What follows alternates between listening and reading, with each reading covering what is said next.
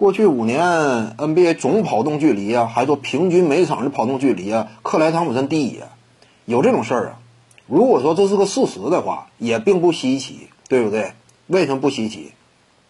这更是印证了之前史蒂夫科尔啊谈到的，就是克莱汤普森呢是一个让人感觉非常惊奇的运动员，就是没有想到啊，他本身在场上呢扮演着防守对方第一攻坚箭头的重任，这个活儿一般是他的。你看这个，无论是早期铁三角时代，还是说后来四巨头时代，比如说面对某支球队啊，都是汤普森主防，甚至呢，当时有一个阶段啊。呃，勇士队他的假想敌是密尔沃基雄鹿。外界采访勇士队众将呢，通常也是重点把这个潜在的防守字母哥的任务安到了汤普森身上。问他一旦说你俩交手的话，能不能防住字母哥？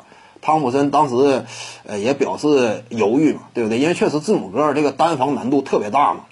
但是由此也也能够看到，汤普森在勇士队内向来是扮演第一外线主防大闸的这种角色。那怎么讲呢？这本身极度消耗体力，你得跟着对方核心箭头，跟他的进攻端戏份相匹配。你说你得多累？相当累嘛。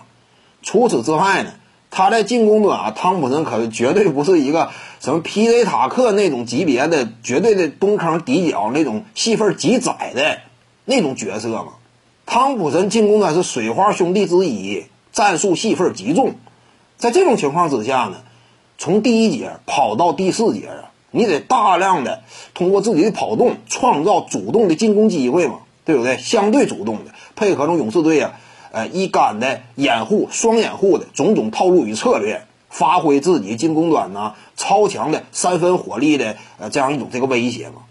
汤普森呢，攻守俱佳，攻守两端扮演的戏份啊等级都相当高，在这种情况之下，他居然能够。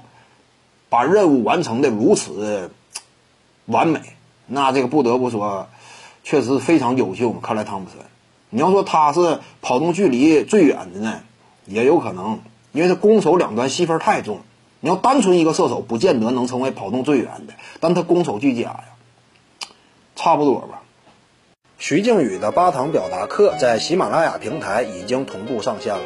各位观众要是有兴趣的话呢，可以点击进入到我的个人主页当中，在专辑页面下您就可以找到它了。